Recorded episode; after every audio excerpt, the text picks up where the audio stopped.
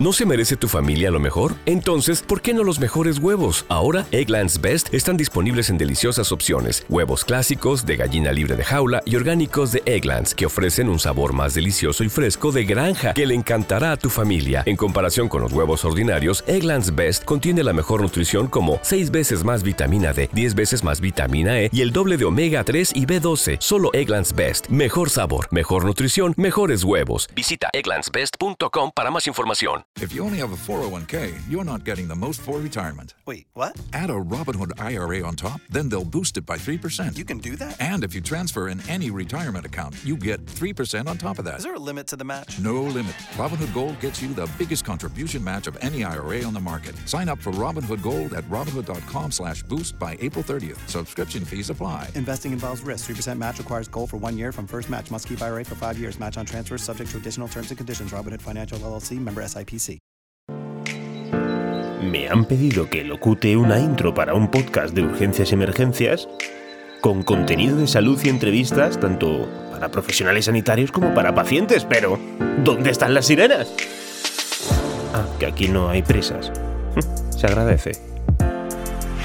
Más que urgencias y emergencias con Elena Plaza. New word from the nation's top scientists on the zombie virus that appeared just two.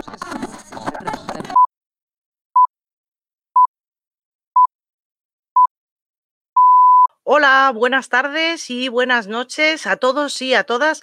Bienvenidos y bienvenidas a la Academia Urgencias y Emergencias. Tenía ganas de hacer esta academia y como siempre la invitada, que ahora la presentaré, aunque ya sabéis quién es, acudió a mi llamada y lo montamos en cinco minutos. No podíamos terminar el año sin hacer un especial de vacunas. Hola María, ¿qué tal?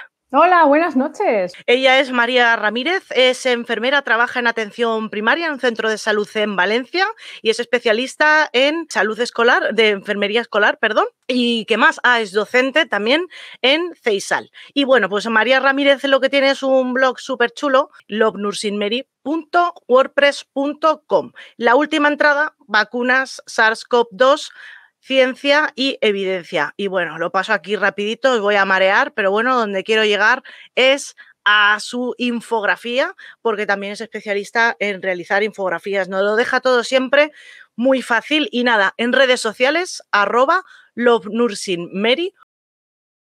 Nada más, voy a dejar de compartir pantalla para verla a ella y vamos a comenzar con las diapositivas por aquí porque tiene una presentación.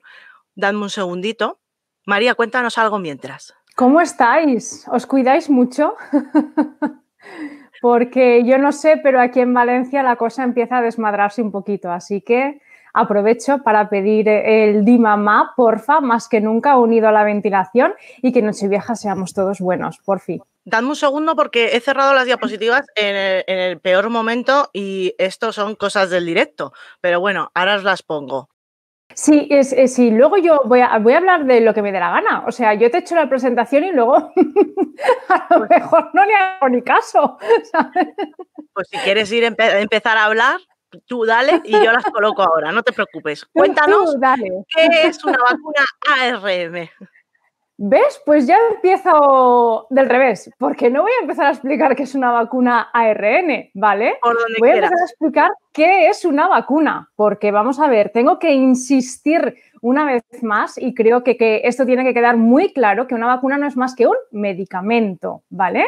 Un medicamento un poquito especial, pero es un medicamento y como cualquier medicamento tiene que pasar todas las fases de todos los medicamentos y hasta que no se acaben todas las fases, este medicamento especial no sale eh, a la comercialización, ¿vale? Vamos a ver, las vacunas no son más que eh, una, pues eso, un medicamento que lo que va a hacer es que nuestro sistema inmunitario eh, reaccione contra un, bicho, un virus o una bacteria, ¿vale?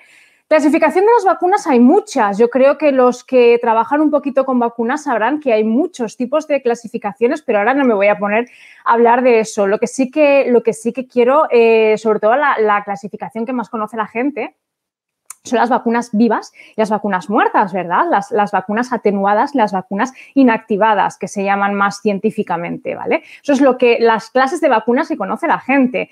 ¿Cómo funcionan estas vacunas? Las vacunas vivas, ¿vale? Eh, lo que hacen es introducir el, el bicho, el virus o la bacteria, lo introducen vivo, ¿vale? Pero lo introducen atenuado, es decir, lo introducen tonto. Es como si, eh, no sé, eh, a mí me atontan y me mandan a luchar contra Leónidas en las Termópilas, ¿vale? Bueno, pues por mucho que yo sea muy fuerte, yo nunca ganaré a Leónidas, ¿vale? Que es nuestro sistema inmunitario.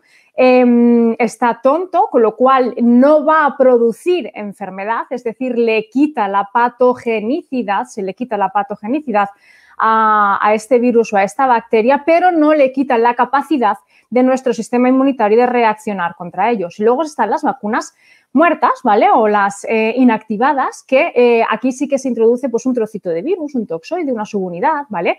Que la, la función básicamente es la misma, es decir, eh, el sistema inmunitario va a reaccionar con contra este eh, trocito de virus o bacteria porque es algo extraño y eh, el sistema inmunitario es muy listo y reacciona contra todo aquello ajeno a nuestro cuerpo, ¿vale? Bueno, pues creo que hasta aquí todo el mundo entiende lo que es una vacuna, es una cosa sencilla, ¿vale? Bien, ahora resulta que ha llegado esta pandemia y resulta que como es nueva pandemia, pues también tenemos nueva vacuna. Nueva que lo pongo entre comillas, ¿vale? Ahora lo explicaremos, porque es la primera vez que eh, se va a, poner en los seres humanos una vacuna de ARN mensajero, ARN, ¿vale? ARN mensajero eh, tiene el apodo, el apellido de, mensajero porque necesita de eh, una sustancia que son las lipoproteínas, las nanoproteínas, ¿vale? Perdón, las lipoproteínas para transportar es, este ARN, porque el ARN es una sustancia muy, muy inestable. Y si lo inyectas, ¿vale? A través de la vacuna, no es capaz de llegar hasta nuestras células. Vamos a ver. El, yo creo que si todo el mundo sigue a Alfredo Corey, esto lo tendremos súper tocado, ¿vale?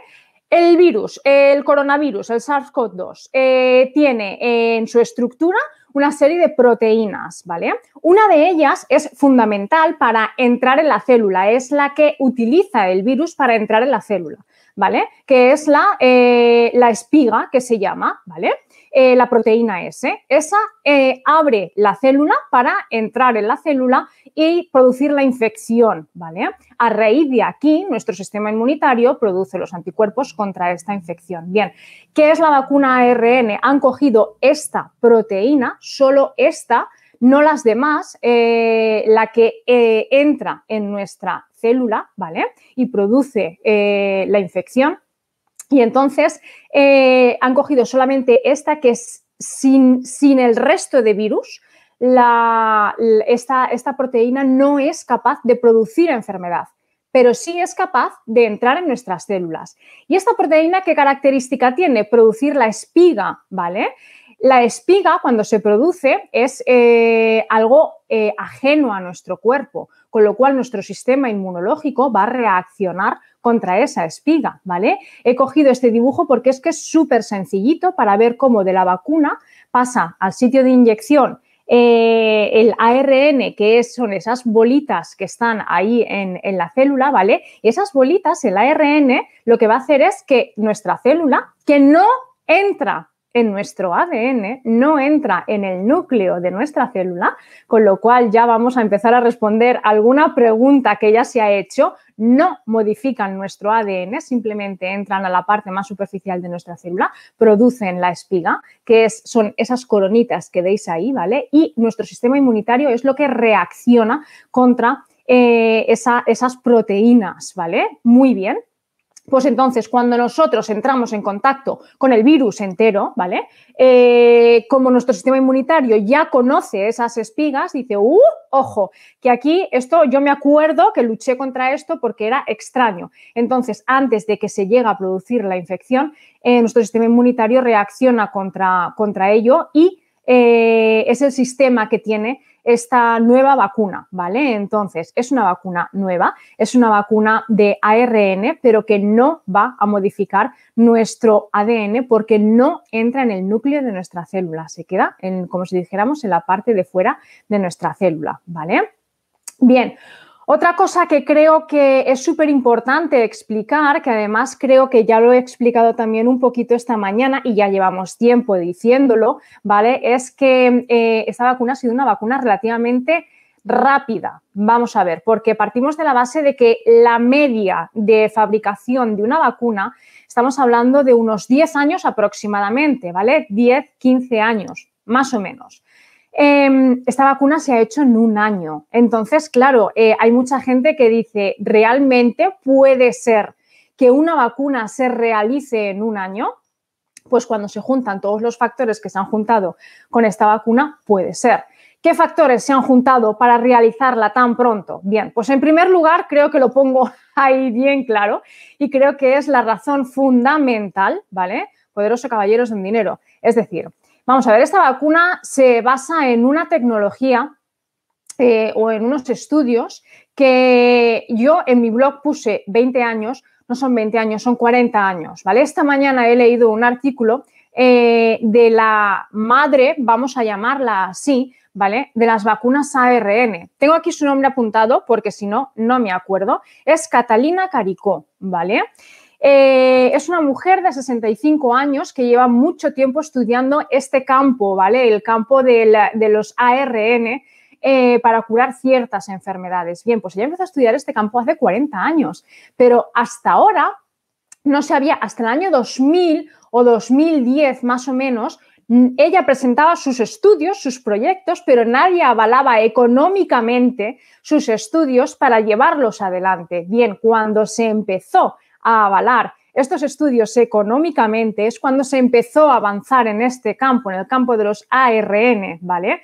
Entonces, eh, ya digo que aproximadamente hace 20 años, eh, pues eso, 2000, 2010 más o menos, ¿vale? 10, 15 años, cuando eh, se ha invertido en esta tecnología es cuando esa tecnología ha empezado a avanzar. Es decir, partimos de una tecnología que ya la conocemos desde hace tiempo, ¿vale?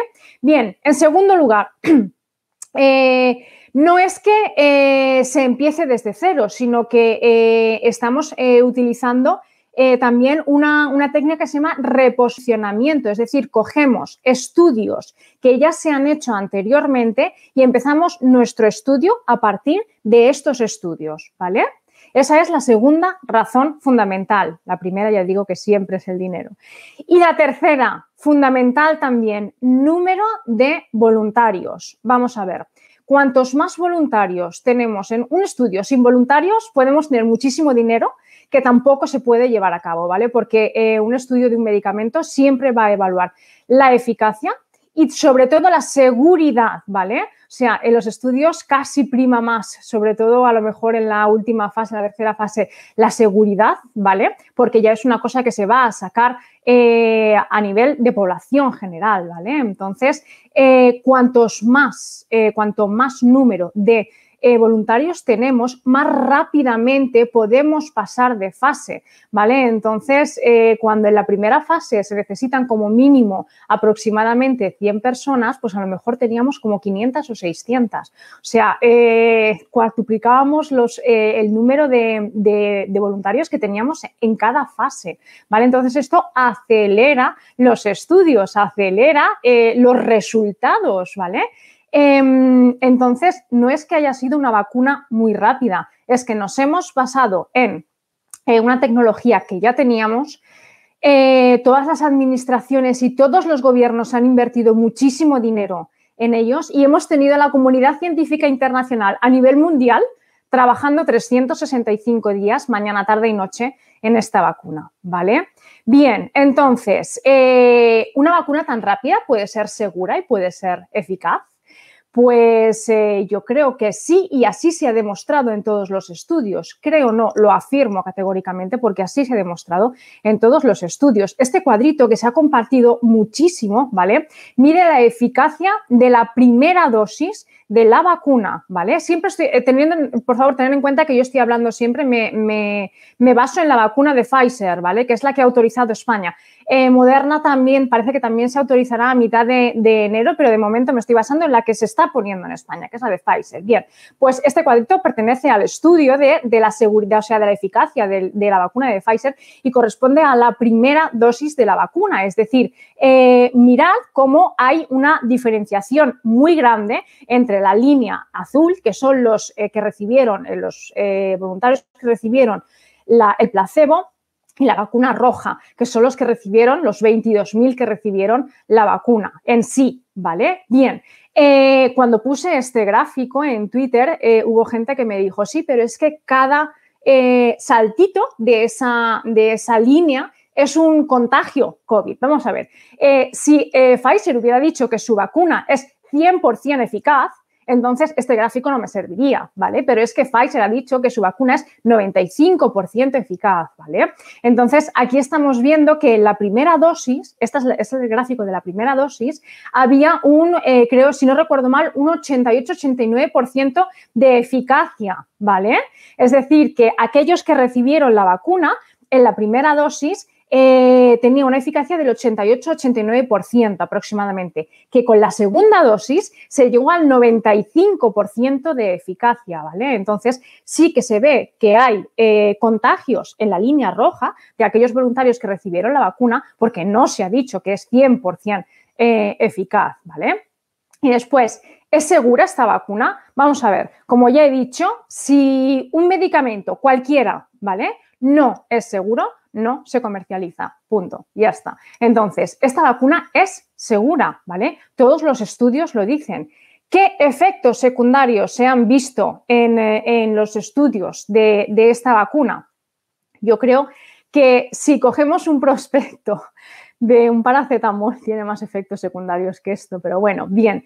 Eh, cualquier persona que se haya vacunado en esta vida de algo eh, habrá tenido hinchazón, rojez, dolor, en la zona, del pinchazo, dolor de cabeza, resfriado, dolor muscular, algo de fiebre, ¿vale? Es decir, los efectos mayoritarios, los efectos secundarios mayoritarios que han aparecido en esta vacuna han sido los efectos que normalmente, mayoritariamente, suelen aparecer en, cualquier vacuna, ¿vale? Y no en todo, eh, eh, en todas las personas que se vacunan. Aquí tenéis esta, gráfica que pone los porcentajes de cada uno de los efectos secundarios. Los porcentajes son muy bajitos. Estamos hablando de porcentajes de 0,6, de 2,1, de 3,5. Quiero decir que la relación em, riesgo-beneficio, el beneficio le, le gana al riesgo por goleada, ¿vale?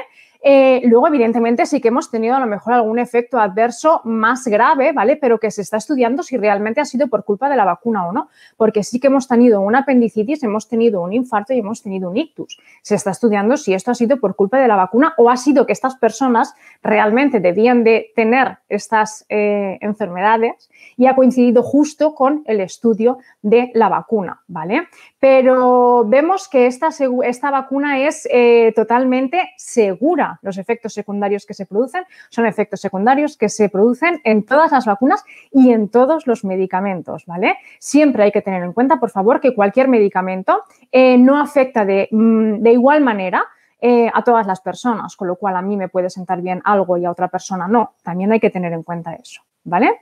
Muy bien. Eh, siguiente duda que suele, que suele surgir, sobre todo ahora, eh, a partir de que en España se, han, eh, se ha empezado a vacunar. ¿Quién debe vacunarse? Vale, vamos a ver. Creo que esto ya todo el mundo lo tiene claro, ¿vale? Porque también se ha dicho por activa y por pasiva. Los primeros que se están vacunando ahora en toda España son los residentes de, residencias, ¿vale? y el personal sanitario que trabaja en ellos. Quiero decir, no solamente se están vacunando a los residentes, también el personal sanitario eh, que, atiende a estas personas. Y después el personal sanitario que está en primera línea. Estos son los que se están vacunando ahora mismo, ¿vale? Eh, después, en otra fase, que si me lo preguntáis, os lo digo desde ya, no hay fecha, ¿vale? Por eso os he puesto el cuadrito de abajo que está sacado del ministerio, ¿vale? Ese cuadrito azul. Eh, vienen el tercer eh, grupo, que es otro personal sanitario y sociosanitario, y después personas con grandes discapacidades, ¿vale?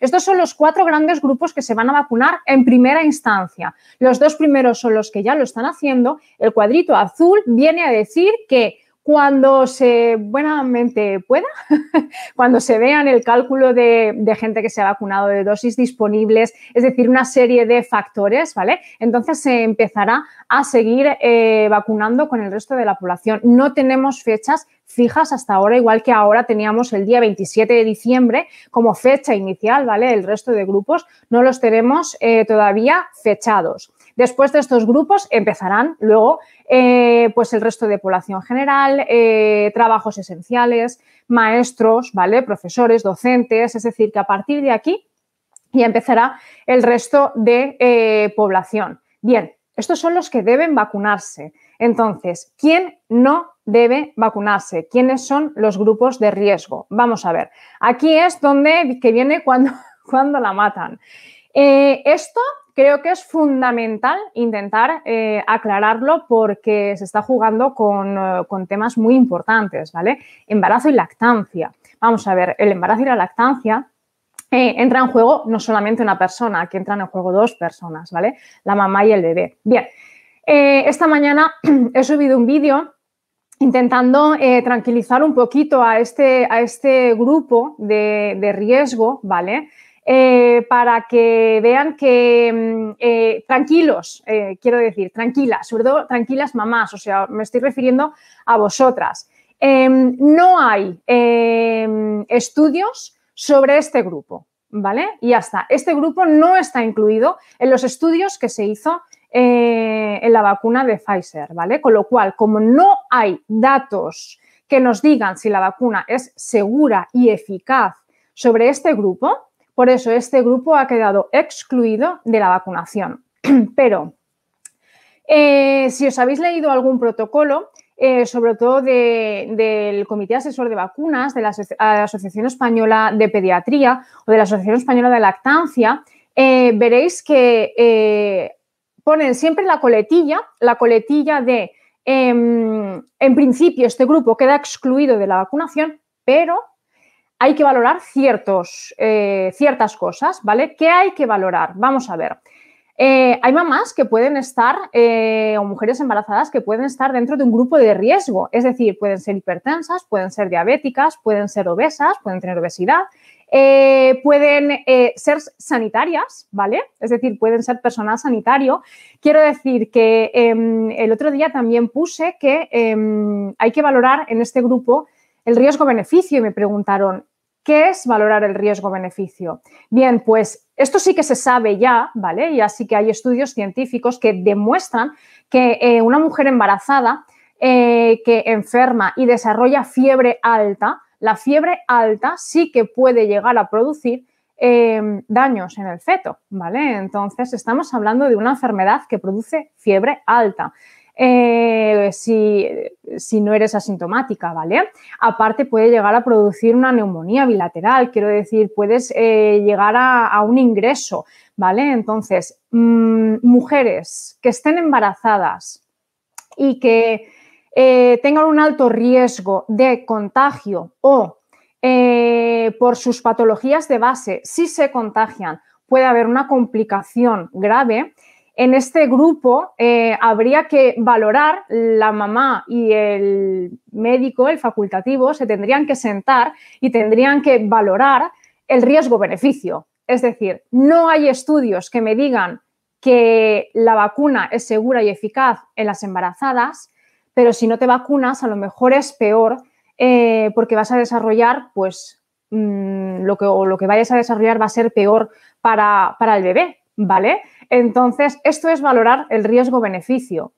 Con respecto a la lactancia, no se sabe si la vacuna se excreta eh, por la leche, ¿vale? Pero también creo que fue la semana pasada la, Asociación Española de Lactancia em, dijo, emitió un comunicado que dijo que en principio no había ningún problema en que las madres que están dando de mamar a sus hijos se pusieran la vacuna.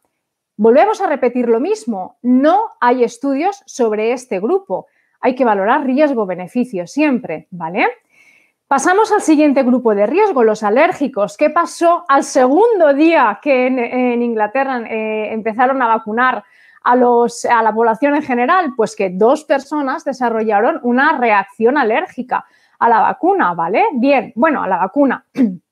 Están estudiando si fue algún componente de la vacuna, si fue porque ellos son eh, alérgicos, vale, pues entonces se ha publicado eh, un, un, cuadrito que yo creo que lo explica súper bien con este tema, con los alérgicos, y que resume un poquito esto. Si eres alérgico, si tú tienes alergia, pues eh, las típicas alergias que pueden ser alergias ambientales, o que tienes alergia a un medicamento, o que tienes alergia a un alimento, ¿vale? Pero que no son reacciones que han llegado a producir una, un shock anafiláctico, una reacción anafiláctica, ¿vale? Eh, puedes vacunarte, en principio puedes vacunarte sin problemas.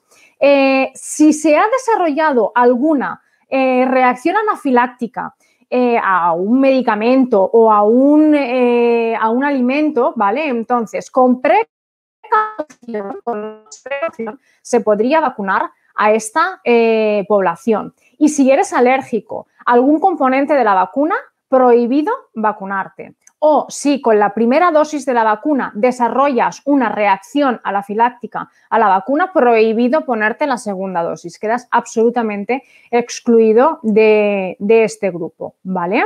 Entonces, sí que es verdad que como es una vacuna nueva, lo que pone en este cuadrito, que las personas que hayan tenido una reacción alérgica a algún medicamento o algún eh, alimento o alguna otra vacuna tienen que esperarse 30 minutos, ¿vale? Yo creo que esto lo, lo, están aplicando a todo el mundo. O sea, espérate, espérate, que aunque no seas alérgica a nada, por si acaso, espérate. Y esto se hace en todas las vacunas, en las primo vacunaciones, siempre se le dice a, quien haya recibido la vacuna o si es un niño a los tutores, ¿vale? Que se esperen un poquito en la sala de espera eh, para ver la reacción que tienen en, eh, en los niños esa, o en las personas que reciben la vacuna esa vacuna. Bien, Vamos a ver, la preparación, la preparación, ojo, enfermeras, que esto es nuestro. ¿Vale? La preparación es, esto si lo podían, si, esto era cuestión de rizar el rizo, lo rizaron bien rizado, ¿vale? Bien, vamos a ver, es un envase multidosis. Yo creo que jamás en la vida había pinchado una vacuna multidosis. Yo ya, cuando yo ya llegué, ya estaban las, las unidosis, ¿vale? Pero bueno, bien, no pasa nada. Sabemos que es una vacuna que viene congelada, ¿vale? Viene congelada a menos 70 grados aproximadamente evidentemente se tiene que descongelar, ¿vale? Mientras que esté congelada en su congelador, esa vacuna me va a aguantar seis meses, nueve meses sin problema, ¿vale? Muy bien. ¿Qué tenemos que hacer para eh, descongelar esta vacuna? Bien, cogemos el vial, sabemos que son viales, como ya he dicho, son multidosis y sabemos que en cada vial vienen para cinco eh, dosis que ya se ha calculado que se puede llegar hasta siete, pero bueno, la ficha técnica dice que cinco dosis y lo que sobre al residuo al donde corresponda, ¿vale? Que en caso de escasez, eh, lo que sobra, que pueden llegar a ser dos dosis más, se podría utilizar, pero de momento cinco dosis. Bien, cogemos el vial y tenemos dos maneras de descongelar la vacuna. En primer lugar, la ponemos en la nevera, que va a estar entre 2 y 8 grados. Cualquier nevera de, que albergue vacunas está entre 2 y 8 grados. Aquí va a tardar en descongelarse aproximadamente 3 horas. ¿Vale? Si la queremos descongelar de una manera más rápida, en vez de poner el vial en la nevera, ponemos el vial a temperatura ambiente. Y aquí va a tardar en descongelarse aproximadamente media hora, ¿vale? Es una vacuna que no le puede dar la luz, pero siempre dicen luz solar. Quiero decir, el foco que tenemos en la consulta no pasa nada, ¿vale? Luz solar ultravioleta no le puede dar la luz. Bien, em, mientras que no reconstituyamos la vacuna, esta vacuna eh, va a estar en la nevera, puede estar 120 horas, 5 días, ¿vale? Sin reconstituirse. Una vez que está reconstituida, 6 horas, ¿vale? Una vez que está reconstituida, ya no se, una vez que está descongelada, perdón, no se puede volver a congelar, que ese paso se me había olvidado, ¿vale? Una vez que sacas el vial del congelador y lo metas en la nevera o lo dejas a temperatura ambiente, ya no lo puedes volver a meter en el congelador. Bien, una vez reconstituida, eh, aguanta seis horas. ¿Cómo reconstruimos esta vacuna? Muy bien, cogemos suelo fisiológico, ¿vale? Es decir, eh, solución salina al 0,9%, lo especifica así, y cogemos 1,8 mililitros, ¿vale? Introducimos. Em, a ver, no soy yo la que estoy vacunando, con lo cual no sé si eh, supongo que sí quedarán las, las agujas porque tenemos una aguja para reconstituir y otra aguja, como siempre, ¿vale? Para eh, inyectar. Entonces, cogemos la aguja de reconstituir, que es la de 21G, y cogemos 1,8 mililitros de suero fisiológico y lo introducimos con la precaución de que luego tenemos que sacar el aire, porque si no, a ver a qué enfermera no le ha pasado eso alguna vez, ¿vale? Sacamos el aire, tenemos nuestro vial reconstruido. Siempre esta vacuna hay que moverla, ¿vale? Eh, además indica que hay que moverla 10 veces, nunca agitarla, ¿vale? Entonces, la movemos 10 veces y tenemos que observar el vial. Insisten en esto en el protocolo. Tenemos que observar que una vez reconstituida, la solución sea como blanquecina y que no haya eh, ningún trocito, como si fueran trocitos por ahí danzando dentro del vial, ¿vale? Muy bien, una vez que tenemos nuestro vial reconstituido, entonces ya tenemos para 5 dosis cogemos 0,3 mililitros, que es la dosis que le vamos a inyectar a cada paciente, ¿vale? De manera intramuscular. Vamos a ver.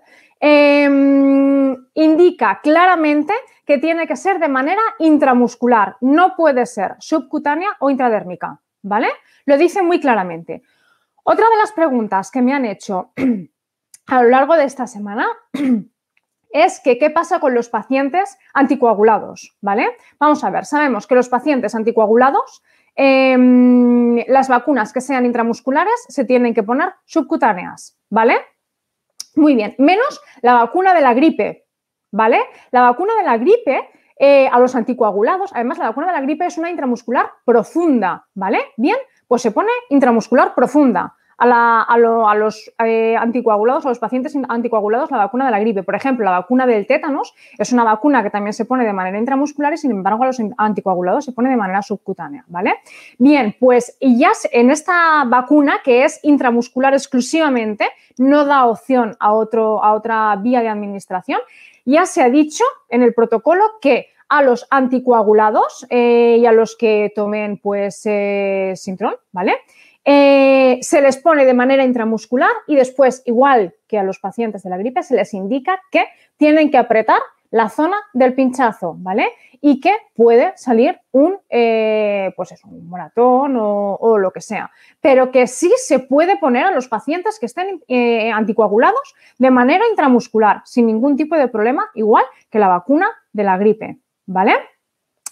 Y bueno, yo creo que ya hemos llegado al final de la presentación. Eh, más o menos creo que he ido contestando un poquito a todas las preguntas más em, que más se repiten o que más preocupan a la población, porque entiendo que hay muchos grupos eh, dentro de la población en general, que cada uno tiene sus características y que a cada uno le surgen sus dudas, ¿vale? Y estas dudas, hay muchas, muchísimas que con los estudios ya están resueltas y otras se van a ir resolviendo conforme vayamos vacunando a la población, no hay más. Entonces, eh, pues nada, yo creo que hasta aquí ha llegado un poquito, no sé si me he hecho demasiado pesada, ha llegado un poquito la presentación. ¿Cómo ha ido la cosa? Elena, ¿te ha aburrido demasiado? No, al revés, yo decía, pero si va a acabar súper pronto. Ay, Dios.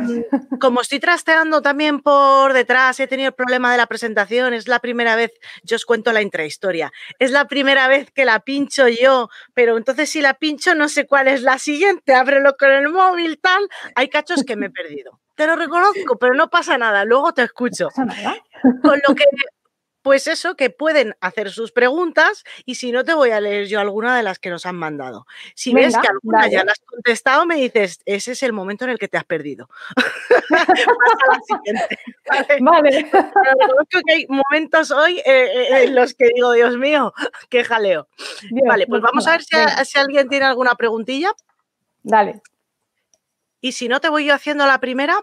Em, eh, Noelia Noelia.gngr, los que estáis en directo, aprovechadla. Yo voy, voy poniendo preguntas pasadas. Noelia.gngr en Instagram nos pregunta, una vez vacunadas, ¿hemos de estar en aislamiento por si contagiamos o vida normal? Seguramente la hayas contestado, pero bueno. No, ¿ves pues no, no, no, no lo he contestado. No, no, sí, si no, no. lo has contestado, es una de las claves. Sí, Eh, vida la gente se normal. cree que esto ya Sí, Mm. no, no. Vida normal, o sea, no, vamos a ver, no, no, por favor. Eh, vamos a centrarnos un poquito. Estamos recibiendo una vacuna. Estamos recibiendo una vacuna, ya está. Eh, a ver, cuando nos vacunamos del tétanos, ¿tenemos que aislarnos? ¿Verdad que no? ¿Vale? Cuando nos vacunamos de la triple vírica, ¿tenemos que aislarnos? No. Vale. No sé si alguien, no sé si alguien esta noche me sigue por aquí en Instagram. En Instagram de vez en cuando pongo alguna, alguna pregunta de, de vacunas.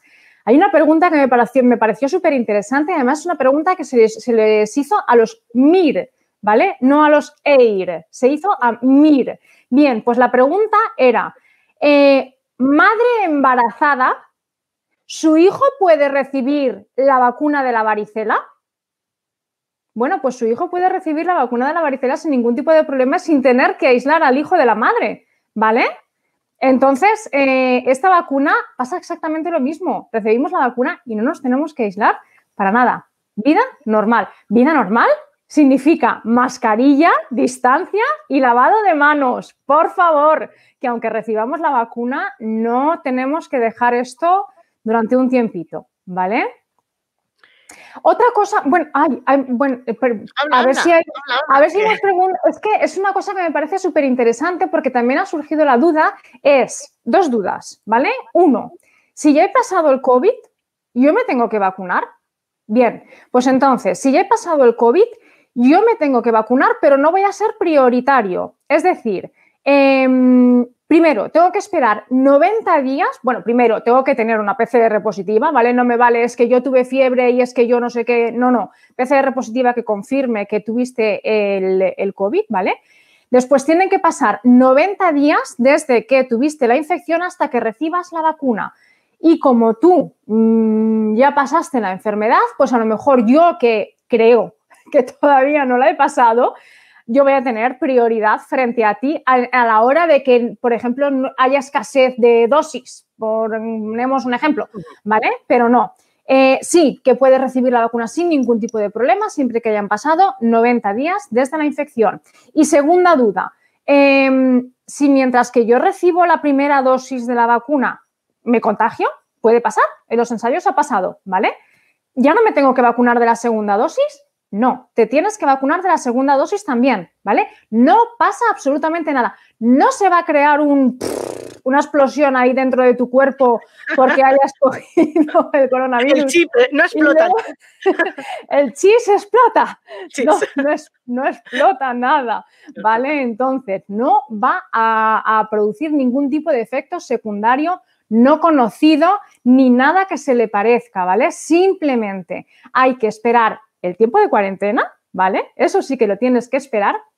Y después, 21 días después, vas a recibir la segunda dosis. Si el tiempo eh, de cuarentena coincide con el día 21 de la donde te tocaría la segunda dosis, no pasa nada, se retrasa la vacuna. Hay un máximo en las vacunas que es dosis puesta, dosis que cuenta, ¿vale? Solo y exclusivamente en el caso de que se adelantara demasiado la segunda dosis, esa segunda dosis se quedaría anulada y se pondría una segunda dosis, una tercera dosis a los 21 días. No sé si me estoy explicando, porque aquí entre los días nos podemos liar. Eh, ¿Ha quedado este punto claro? Yo ahí me he perdido un poco, repite. Te has perdido. Venga, lo repito. Vamos a ver. he pasado la vacuna, ahí he pasado la enfermedad, me puedo vacunar cuando hayan pasado 90 días desde la enfermedad. Por cierto, no se van a hacer serologías, para que lo tengáis claro, ¿vale? Entonces, para ver, es que yo tengo muchos anticuerpos, ¿me vacuno o no me vacuno? No se van a hacer serologías. Entonces, 90 días después de la infección te vacunas. Bien, recibo la primera dosis, pero va y resulta que tengo mala pata y me contagio de coronavirus. ¿Puedo recibir la segunda dosis? Sí. ¿Cuándo? 21 días después de la primera. Ese es el protocolo. Pero tienes que tener en cuenta que tú tienes que cumplir, si te has contagiado, tienes que cumplir con tus 10 días de cuarentena. Si estos 10 días y en estos 10 días de cuarentena coincide que te tienes que poner eh, la segunda dosis porque ya hace 21 días, no pasa nada. Se retrasa hasta que te den de alta de cuarentena, de la cuarentena, ¿vale? Es decir, que en vez de a los 21 días, si no es a los 21, es a los 31, no pasa absolutamente nada, porque ya te digo que en, vacunación, dosis puesta, dosis que cuenta, ¿vale? ha pues quedado... ha quedado claro. Tenemos varias preguntas de embarazadas, eh, alergias. Vamos a ir pinchándolas como siempre en la pantalla. Jonathan Laya eh, nos dice, hola, saludos. Primero, felicitarles. Segundo, una opinión con referente a la vacuna y a la nueva cepa. ¿Qué puede pasar? Saludos ah, desde la Patagonia. Claro, bien, sí, la nueva cepa. Nada, vamos a ver. Yo aquí cepa o variante? Mm, bueno, están hablando de variante. Están hablando de variante, ¿vale? Mm, vamos a ver, yo aquí quiero lanzar un mensaje de tranquilidad. Por si, please, ¿vale? ¿Seguro? Eh, Sí, segurísima, ¿vale? Pero vamos, tan segura como que me llamo María Ramírez, ¿vale? Tranquilidad. ¿Por qué? Porque este virus no es que está mutando ahora, es que este virus está mutando desde que nació. O sea, desde que, desde que existe en este mundo, este virus está mutando. ¿Cómo pasó a los humanos? Por una mutación, ¿vale? Eh, de China aquí a España ya había mutado, ¿vale? Se han, eh, se han, creo que se han contabilizado, a lo mejor estoy diciendo porque he, leído la noticia esta mañana, esta mañana es que he leído muchas cosas nuevas, ¿vale? Y creo que se habían contabilizado 20.000 variantes del virus, ¿vale? Quiero decir, vamos a ver, los virus mutan, varían, cambian. ¿Por qué? Porque los virus lo que quieren es contagiar mucho, mucho. Los virus lo que no quieren es matar. Eh, porque si matan al huésped dejan de contagiar, o sea, ellos mueren, ¿vale? Entonces, ellos buscan una forma de ellos mismos para poder contagiarse más. Ellos es lo que están haciendo ahora mismo. Se ha visto que la proteína, la, roja, la que he explicado al principio, ¿vale? La que dice Alfredo Corey, esto lo tenemos que, se lo tengo que agradecer a Alfredo Corey, ¿vale? Esto lo tengo que decir y lo tengo que recalcar. Bien, la proteína S se ha visto que ha variado un poquito, ¿vale? Que es la que eh, entra en nuestras células y produce la infección, que es la que, o sea, sobre la que se ha hecho la vacuna, ¿vale? Bien, pero esa variación ha sido muy poquita, ¿vale? Entonces, suficiente para producir más contagios, ¿vale? Para producir eh, más contagiosidad, pero no para producir mayor virulencia, mayor patogenicidad, ¿vale? Ni para inactivar la vacuna, ni para hacer que no funcione. Ni para hacer que no funcione porque eso todavía eh, no ha cambiado lo suficiente como para que la vacuna no sea eficaz. Pero si cambiara, no pasa nada. La tecnología de ARN que tenemos es eh, tan avanzada, es tan eh, guay, vamos a decirlo así, que en poco tiempo nosotros seríamos capaz de adecuar el ARN de la vacuna a la nueva variante. Y ya está.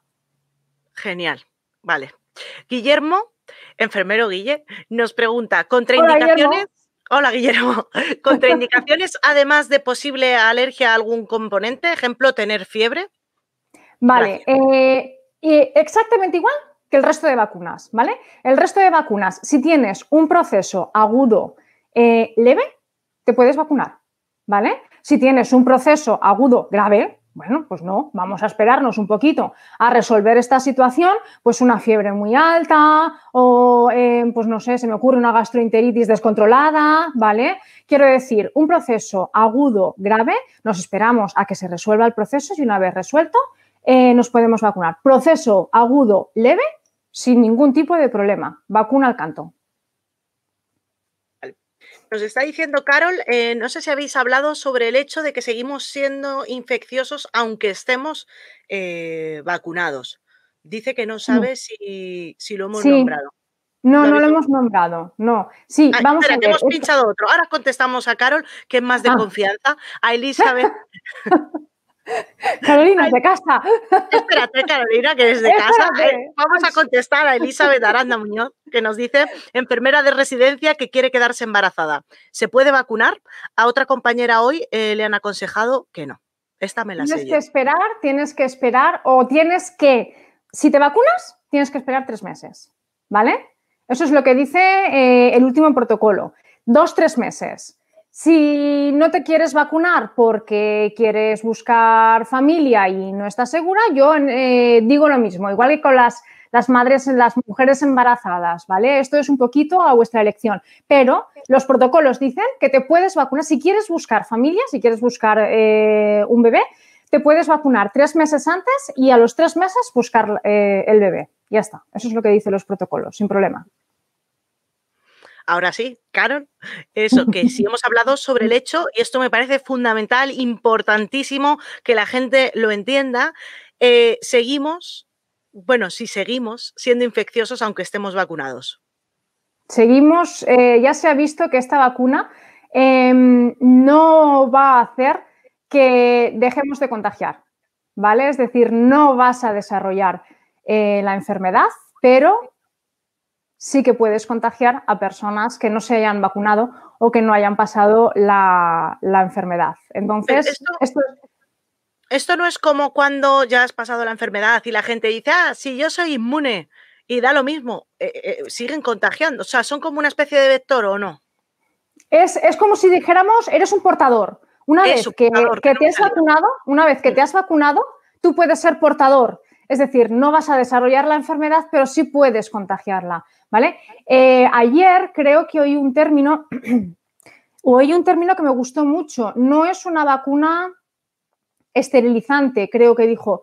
¿Cómo dijo? Hoy me gustó muchísimo ese término y ahora no me acuerdo. Bueno, que viene a decir, eh, viene a decir eso, viene a decir que eh, aunque te vacunes, eres portador, ¿vale? Puedes llegar a ser portador. No, no desarrollas la enfermedad, pero sí puedes llegar. Por eso, por eso tenemos que seguir con las mascarillas, con la distancia, con la ventilación y con el lavado de manos. Un tiempito. Eso es. Yo no sé si tú sabes eh, los em, estudiantes en qué grupo de vacunación entran, si primero de las fases que has dicho. Evidentemente, si están en primera línea, son los primeros que se tienen que vacunar.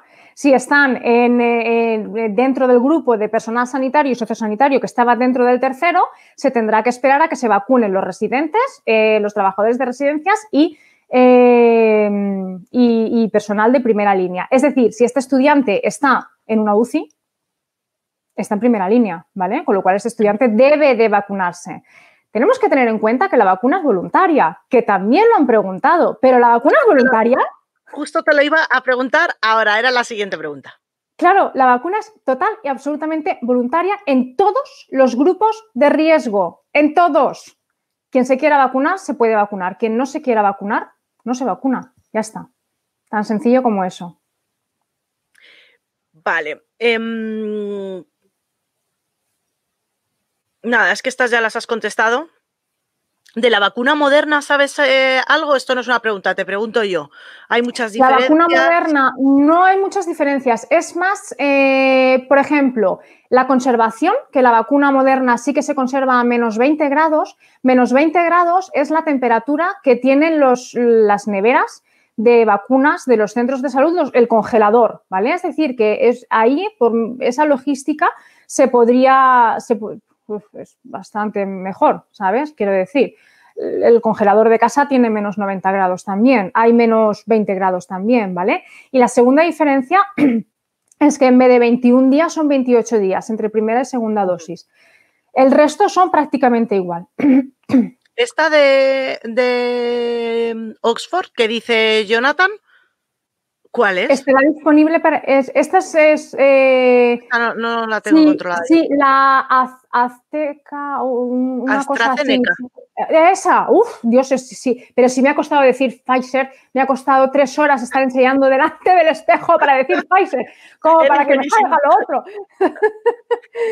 Hay una pregunta que dice: efectos adversos no descubiertos en el estudio. Pues es que si no se han descubierto. Pero aquí me voy a poner un poco antivacunas. Me voy a poner antivacunas, venga. ¿me dejas? Sí, claro. Venga. Si no se han descubierto estos efectos adversos, que pregunta pau.r- en Instagram, ¿por qué nos vacunamos si no sabemos lo que va a pasar? El problema, o sea, el problema no. Quiero decir que es que estos efectos, hay muchos efectos adversos. Es una buena, realmente es una buena pregunta, ¿eh? O sea, es una muy buena pregunta. Hay muchos efectos adversos porque, como digo, eh, como ya se ha dicho muchas veces, los estudios, los ensayos clínicos se hacen sobre eh, eh, grupos elegidos, ¿vale? Y evidentemente se ha hecho, la de Pfizer, por ejemplo, se ha hecho sobre 44.000 personas, 22.000 eh, vacunadas. Ahora va a vacunar, vamos a vacunar a millones de personas, ¿vale? Con lo cual, van a haber efectos adversos que no aparecieron en los estudios y que van a aparecer en la, en la población en general, ¿vale? Pero es ¿Y eso que no es esto... el conejillo de Indias? Estoy en modo antivacunas, ¿eh? Sí, sí, no, no, no, no, es que son preguntas súper lógicas. Eh, es que esto pasa en las vacunas y en cualquier medicamento, ¿vale? En el momento que se detecta un efecto adverso grave, severo, en, una, eh, en un medicamento comercializado, ojo, cortamos, ¿vale? Y estudiamos. ¿Qué ha pasado aquí? ¿Vale? O sea, quiero decir que esto es como, el- como los estudios, como los ensayos clínicos. ¿Te acuerdas que hubo un efecto adverso que después se demostró que no era por la vacuna porque pertenecía al grupo del placebo? ¿Qué hicieron? Inmediatamente cortar, ¿vale? O sea, quietos paraos todos hasta que no estudiemos esto. Pues ahora va a pasar exactamente lo mismo. Si hay efectos adversos graves, severos, ¿vale? Van a cortar la, la- vacunación de la población en general hasta que estudiemos estos efectos. Si no está relacionado con la vacuna, seguimos. Si está relacionado con la vacuna, quietos paraos todos hasta que esto se resuelva. ¿Vale? Vale. Em, me cuesta ponerme antivacunas, pero puedo seguir. ¿Has hablado de los pacientes inmunosuprimidos? Vale, no he hablado de ellos. Vale, muy bien, vamos a ver. Aquí estoy yo para recordártelo. Aquí estás tú para recordártelo, para recordármelo. Vale, muy bien. Eh, hay que tener en cuenta el tipo de inmunosupresión que tiene el paciente, ¿vale? Tenemos tu grupo, tu grupo de inmunodeprimidos, es decir, aquellos pacientes que están recibiendo tratamientos biológicos, bien por Crohn, bien por colitis ulcerosa, bien por eh, artritis reumatoide, ¿vale? La, el, el SEP, la, la- ¿cómo, cómo es? El SER, es la, La Sociedad Española de Reumatología. Reumatología. También la semana pasada hizo un comunicado diciendo que sus pacientes se deben vacunar, ¿vale? Que a lo mejor la vacuna en ellos no actúa, eh, no es todo lo eficiente que podría ser en una persona eh, que no está en tratamiento con biológicos, pero que no hay ningún tipo de riesgo en este tipo de pacientes en que reciban la vacuna. Luego tenemos otro tipo de pacientes inmunodeprimidos, es decir, pacientes que han nacido con enfermedades eh, inmunosupresoras, ¿vale? Ojo con estos pacientes, ellos en principio no se pueden vacunar. Siempre hay que tener en cuenta que la última palabra la tiene eh, el facultativo, ¿vale? Ya he dicho valorar riesgo-beneficio, pero en principio ellos no, ¿vale? Eh, pacientes que estén recibiendo tratamiento quimioterápico, ¿vale? Tratamiento quimioterápico agresivo que disminuye mucho las defensas de, de los pacientes.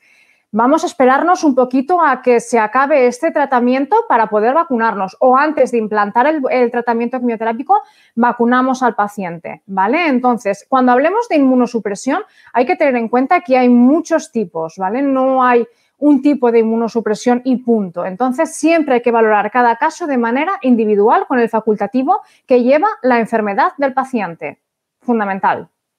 Eso es lo que le digo yo a la gente cuando me pregunta, ¿te vas a vacunar? Digo, pues lo que diga mi médico. Porque es que imagínate que me dice que no, porque vete tú a saber, lo que yo me meto en vena con lo que. Yo soy una paciente malísima, no me entero de nada.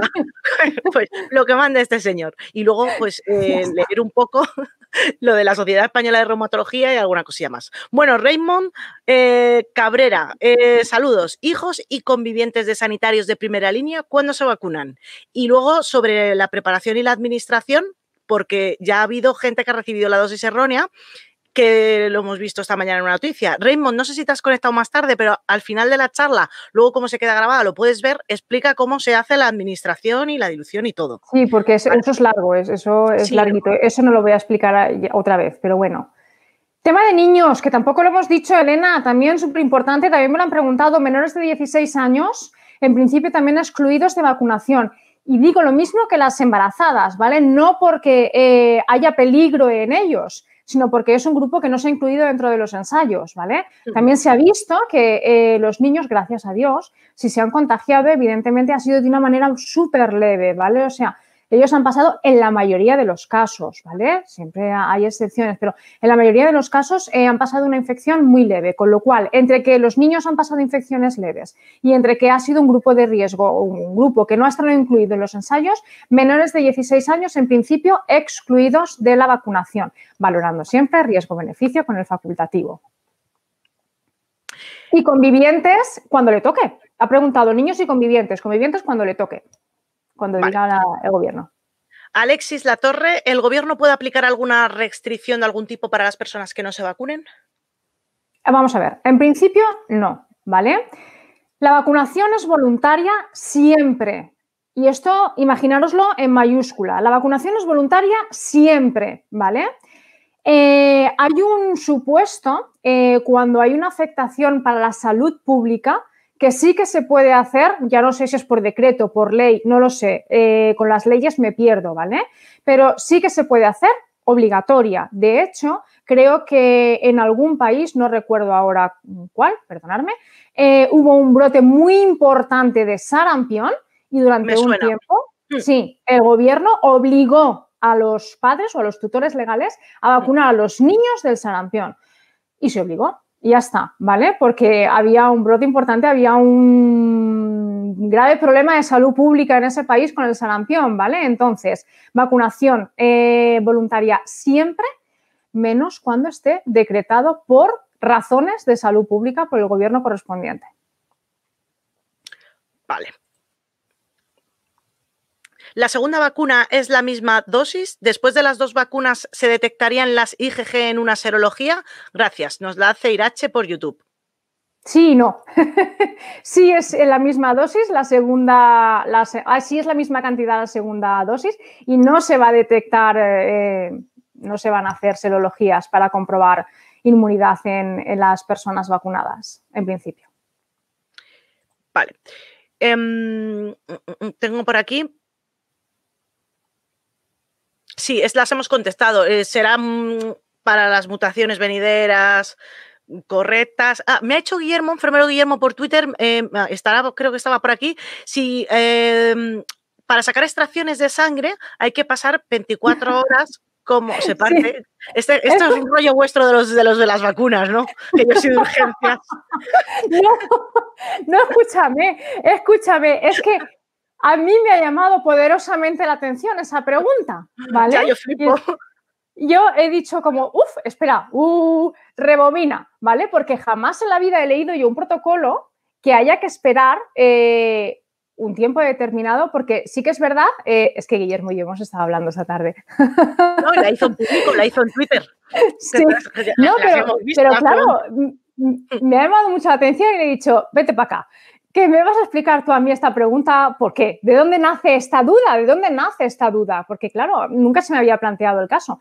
Cuando vacunas a una persona de, vacuna de la alergia, ¿vale? De ambiental, eh, sí que es verdad que hay que esperar, nosotros nos esperamos 15 días separamos 15 días esa vacuna de cualquier otra vacuna, ¿vale? Él me ha dicho 7 días. Bien, pues eso, dependiendo de comunidades se, hace una cosa u otra, ¿vale? Entonces, entre 7 y 15 días sí que es verdad que hay que separar la vacuna de la, de la alergia de cualquier otra vacuna. El tema de las extracciones de sangre nunca lo había oído, ¿vale? Y entonces él me ha dicho que él es un paciente alérgico, ¿vale? Y se ha vacunado contra la alergia eh, que el alergólogo le dijo a su madre que era simplemente por el hecho de, si se producía algún tipo de urticaria, ¿vale? En la piel. Es decir, que no eh, modifica valores eh, bioquímicos, ¿vale? Porque su duda iba orientada a la modificación de valores bioquímicos mm. en la sangre por la administración de la vacuna, ¿vale? No va por ahí la cosa, va por el tema de, de la urticaria, ¿vale? Vale. Tengo otra que mm, es de Cetrero, de Instagram, dice que con la cantidad de expertos, en plan irónico, que hay que no se van a vacunar, si crees que vamos a conseguir el efecto que necesitan. No sé si has hablado sobre la inmunidad de rebaño, estás soplando, no hace falta que nos cuentes una película muy grande, solo lo de que tiene que haber un porcentaje mm, mínimo y cuándo se va a conseguir. Mínimo, mínimo, mínimo, mínimo, mínimo, 66%, ¿vale? Eh, guay, relativamente guay, 70%. Hiper guay, a partir de todo lo que supere eso, es, lo, que, lo que se quiere conseguir. Em, yo tengo muchas esperanzas puestas en que la gente sí que se vacune y que lleguemos como mínimo a ese 66% necesario para desarrollar una, inmunidad eh, de rebaño, ¿vale? Entonces, eh, animamos a todo el mundo desde aquí, porfa, a ver si conseguimos el 66%. Y lo he dicho esta mañana en el vídeo, quiero decir, es que ya no es por nosotros, es que es por toda la gente que de momento, en principio, no se puede vacunar, ¿vale? Me protejo yo y los protegemos a ellos. Vale. Mira, Ebañón nos pregunta, ¿tú te vas a vacunar? Mira, escúchame una cosa. O sea, es que si, escúchame, si habláis con mi coordinador, a mi coordinador lo tengo hasta el moño. Porque yo todos los días le pregunto, digo, ¿pero cuándo me puedo vacunar? A ver, por el amor de Dios, ¿por qué no me dicen que me puedo vacunar ya? Decirme dónde voy, que yo, aunque sea, me voy a mitad del campo a que me vacunen. Vamos, estoy deseando, quiero ya, aquí, aquí, ahí en mi deltoides, la vacuna.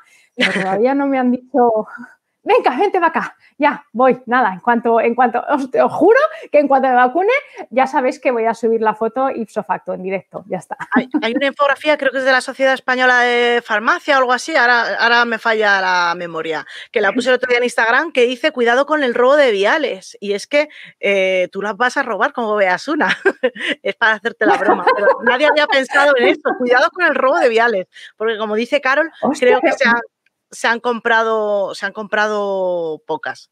Charlie Gómez nos dice. Se han quedado cortos. Los pacientes con tratamientos biológicos. Creo que ya lo has comentado un poco. Sí, sí, no, los, pacientes con tratamientos biológicos pueden vacunarse, ¿vale? Eh, sin ningún tipo de problema, no van a producir ningún tipo de eh, efecto adverso raro ni nada que, no, que no se conozca. Lo que pasa es que a lo mejor la vacuna eh, tiene menor eficacia en vosotros, ¿vale? En ese tipo de población, en, población que está recibiendo biológicos. Vale, yo había leído que, bueno, que vacunarse entre ciclos, si a mí me lo ponen cada dos meses, pues vacunarte al mes, no vacunarte ese día, pero, pero vamos, que es... Ya te digo, siempre con tu médico, sí. Eh, por seguridad que no sea, ¿vale? O sea, que por seguridad que no sea. Pues muchas gracias, María, eh, pues nada, muchas gracias a ti, como siempre. Da gusto escucharte, oye, de verdad. Y, nada, sigue luchando, que tú tienes más fuerza que yo, porque yo he estado un par de días y no he podido más con el tema de las, de las antivacunas. Pues, y te reconozco sí. que te, voy a despedir y me voy a quedar hablando dos minutos, pero tú escúchame, que te puedes, que me puedes escuchar. Nada, antes de irnos, antes de despedirla, que yo me quedo dos minutos hablando con vosotros. Eh, Love Nursing Mary en redes sociales, en Twitter y en Instagram. Y lovenursingmary.wordpress.com tenéis todas las, eh, bueno, tenéis las, las infografías que va haciendo y todos los documentos. Y nada más, si quieres decir algo más. Pues muchísimas gracias, Elena, por invitarme, por darme esta oportunidad. Yo creo que es, eh, o sea, la mayor, no sé, para concienciar a la gente de que esta vacuna es segura, es eficaz y que por favor que todo el mundo empiece a vacunarse en cuanto le digan ya, todo el mundo a, a llegar al 66% de inmunidad de rebaño. Venga, vamos a ver si lo conseguimos. Gracias, Elena. A ver si podemos. Muchas gracias, María pido por favor, si os ha gustado, que lo compartáis. Esto es gratuito, no ganamos dinero, ni ella, ni yo, ni los que están detrás, ni Stream Studio, pero lo que queremos y el objetivo de dedicar este tiempo a esto es que le llegue a todo el mundo. Esto es agotador, agotador, agotador el tema de los antivacunas, pero aquí hay que diferenciar dos tipos de antivacunas. El que es antivacunas total y que probablemente no le podamos cambiar la mente y el tipo de antivacunas que no es antivacunas, no tiene conocimiento y todo lo que se desconoce pasa con la homofobia y con el racismo, se le tiene miedo. Y entonces a esas personas es a las que podemos captar, aunque no somos una secta, eh, dándoles información para la salud. Y todo el mundo puede generar contenido o compartir contenido de calidad y cambiar la mente de alguien. Yo antes era un poco reticente porque es verdad que ha sido una vacuna muy rápida, ya ha explicado ella por qué, eh, paciente con biológicos, mil millones de dudas, de miedos y de inseguridades que tenemos todos. Pero con la lectura de documentos y gente como ella que genera infografías y una forma más fácil de comunicar, podemos convencer a mucha gente solo compartiendo. Así que, por favor, el resto de academias me da igual, pero tenemos que luchar contra este virus y una de las formas que tenemos es compartir información de calidad. No me enrollo más, pero compartid, compartid, compartid este vídeo y todos los recursos que os deje yo o que veáis en Twitter que tengan contenido de calidad y de sociedades científicas. No me enrollo mucho más. Muchísimas gracias. Cuidado, mascarilla, distancia, ventilación, lavado de manos. Portaros bien. Feliz año. Un beso. Hasta luego. Si te ha gustado este episodio de Más que Urgencias Emergencias, puedes darle a me gusta y compartir en tus redes sociales. Ah, y no te olvides de visitar la web www.urgenciasyemergen.com.